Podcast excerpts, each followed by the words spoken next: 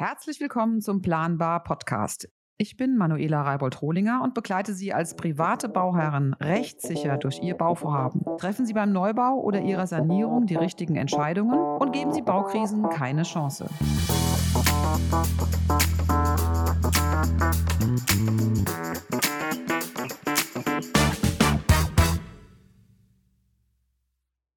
Hallo und ganz herzlich willkommen zu einer aktuellen neuen Snack-Folge von unserem Podcast Planbar. Hier ist Manuela Reibold-Rohlinger und ich freue mich sehr, dass ihr wieder dabei seid. Heute geht es um ein Thema, was mich in letzter Zeit fast täglich in meiner Anwaltskanzlei beschäftigt. Und aus diesem Grund reden wir heute mal über das Thema Verzug. Der Bau wird nicht fertig. Manche Bauherren warten bis zu zwei, drei Jahre, bis sie endlich in ihre Wohnung einziehen können, die sie vom Bauträger gekauft haben. Viele Unternehmer behaupten, ja, Corona-bedingt ging es nicht weiter. Außerdem haben wir keine Materialien bekommen. Also es ist ein sehr, sehr aktuelles, heißes Thema. Und da ist ähm, äh, unsere heutige Frage, Verzug auf der Baustelle. Was muss ich mir hier eigentlich gefallen lassen? Und ähm, damit ihr wisst, wie ihr euch richtig verhalten könnt und welche Rechte ihr habt, geht es heute mal um ein recht aktuelles Urteil vom Kammergericht in Berlin. Das ist aus diesem Jahr im Mai, ist auch mittlerweile veröffentlicht und ich bin der Meinung, das sollte jeder von euch kennen. Jeder, der zurzeit baut, sollte das wissen. Es ist ja so, dass hm, viele Bauunternehmer einfach viel, viel, viel zu spät fertig werden und behaupten, ja, wir haben kein Material bekommen oder Corona-bedingt konnten wir nicht arbeiten. Und hm, mit diesem Thema hat sich das Kammergericht in Berlin befasst ähm, weil eine Familie, die von einem Bauträger eine Eigentumswohnung gekauft hat, ähm, eine Übergabe hatte eigentlich ver äh, vertraglich vereinbart am 30. Juni 2018, aber erst nach mehr als zwei Jahren, und zwar am 6. Juli 2020, in die Wohnung einziehen konnte. Die Käufer haben dann der, waren dann der Meinung, dass sie sich das nicht gefallen lassen können und haben natürlich von der letzten Rate Geld einbehalten, weil sie sagen, das ist unser Schadenersatzanspruch. Einerseits haben sie ihre Nettomiete geltend gemacht und natürlich den Bereitstellungszins. Und da kam einiges zusammen. Die Bauherren also haben also verlangt von diesem ähm, Bauträger, dass ihnen die Nettomiete erstattet wird, und zwar bis zum Tag des Einzugs am 6. Juli 2020 und auch die Bereitstellungszinsen. So, und da ist es meist so, dass in den äh, Bauträgerverträgen ein konkretes Fertigstellungsdatum vereinbart ist. Und da sage ich euch ganz klar, wenn ihr vom Bauträger gekauft habt, diese Frist ist eine Kardinalpflicht. Ja, also wirklich eine Kardinalpflicht. Und ähm, bei Nichteinhaltung dieser Frist und wenn die vor allen Dingen so tagesgenau festgelegt ist, ist es ganz, ganz klar, dass der Bauträger haften muss. So. Und ähm, die Schäden sind ja nicht unerheblich. So eine Miete über zwei Jahre, da kommt was zusammen. Und ähm, das Gericht hat dann wie folgt entschieden. Also erstmal hat es bestätigt, dass die Einhaltung der vertraglich festgelegten Frist eine Kardinalfrist, äh, keine Kardinalpflicht ist. Ne? Also wenn er sich der Unternehmer in Verzug befindet, also auch der Bauträger, dann muss man dafür sorgen, dass er ähm, auch diese Frist einhält. Und natürlich gibt es ab und zu mal ähm, Situationen, die das berechtigen, ähm, den Wunsch des Bauträgers, die Frist zu verlängern. Aber das sollte man niemals, ohne vorher mit einem Anwalt oder einer Anwältin gesprochen zu haben, äh, dieser Fristverlängerung oder Fertigstellungsfrist einfach zustimmen. Ähm, wichtig ist, dass das Gericht in Berlin ganz klar gesagt hat, und das zitiere ich jetzt mal auf, auf dem, aus dem ähm, Urteil, beruft sich äh, der Vertragspartner, also in diesem Fall der Bauträger, auf höhere Gewalt, insbesondere Corona-bedingte Störungen.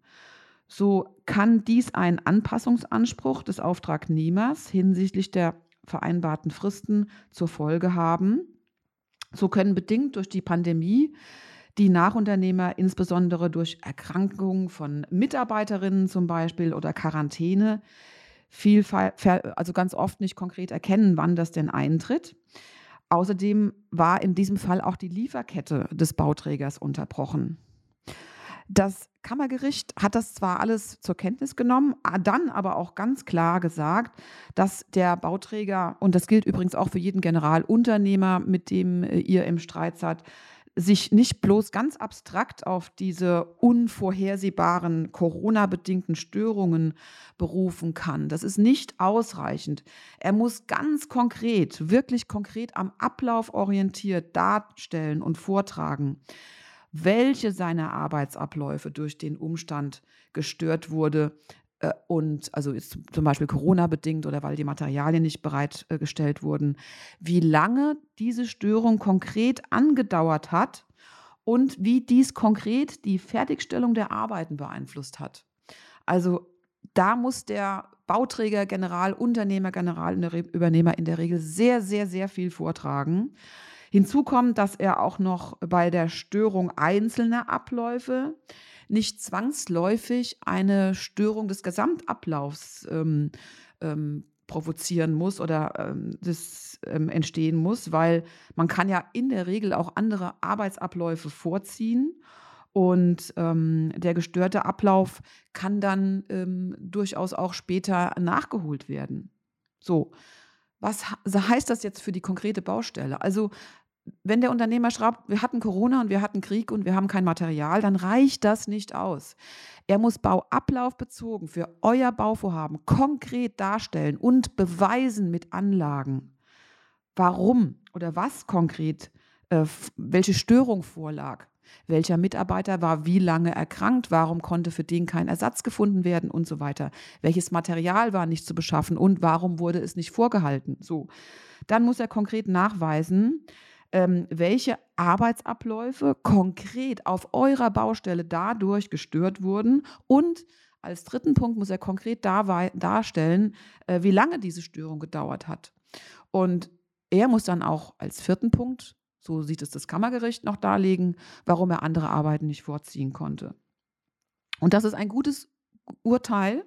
Das Aktenzeichen ist die 21 U 156-21 Urteil des Kammergerichts Berlin vom 24. Mai 2022. Wirklich lesenswert. Ein für euch Bauherren sehr, sehr wichtiges Urteil. Für alle, die jetzt momentan unter den Verzugsfolgen leiden, in ihre Häuser nicht einziehen können und sich immer wieder mit den Ausreden der Unternehmer auseinandersetzen müssen, ist dieses Urteil wirklich, wirklich wichtig. Und eine Vielzahl der Verbraucherinnen und Verbraucher, die aktuell in den Bauvorhaben stecken und nicht weiterkommen, in die Häuser nicht einziehen, obwohl sie eigentlich Weihnachten äh, drin feiern wollten oder mit den Kindern im Sommer den Garten schon nutzen wollten. Für die bedeutet das, dass die Verzugsansprüche, die entstehen, auf jeden Fall mit Erfolg durchgesetzt werden können.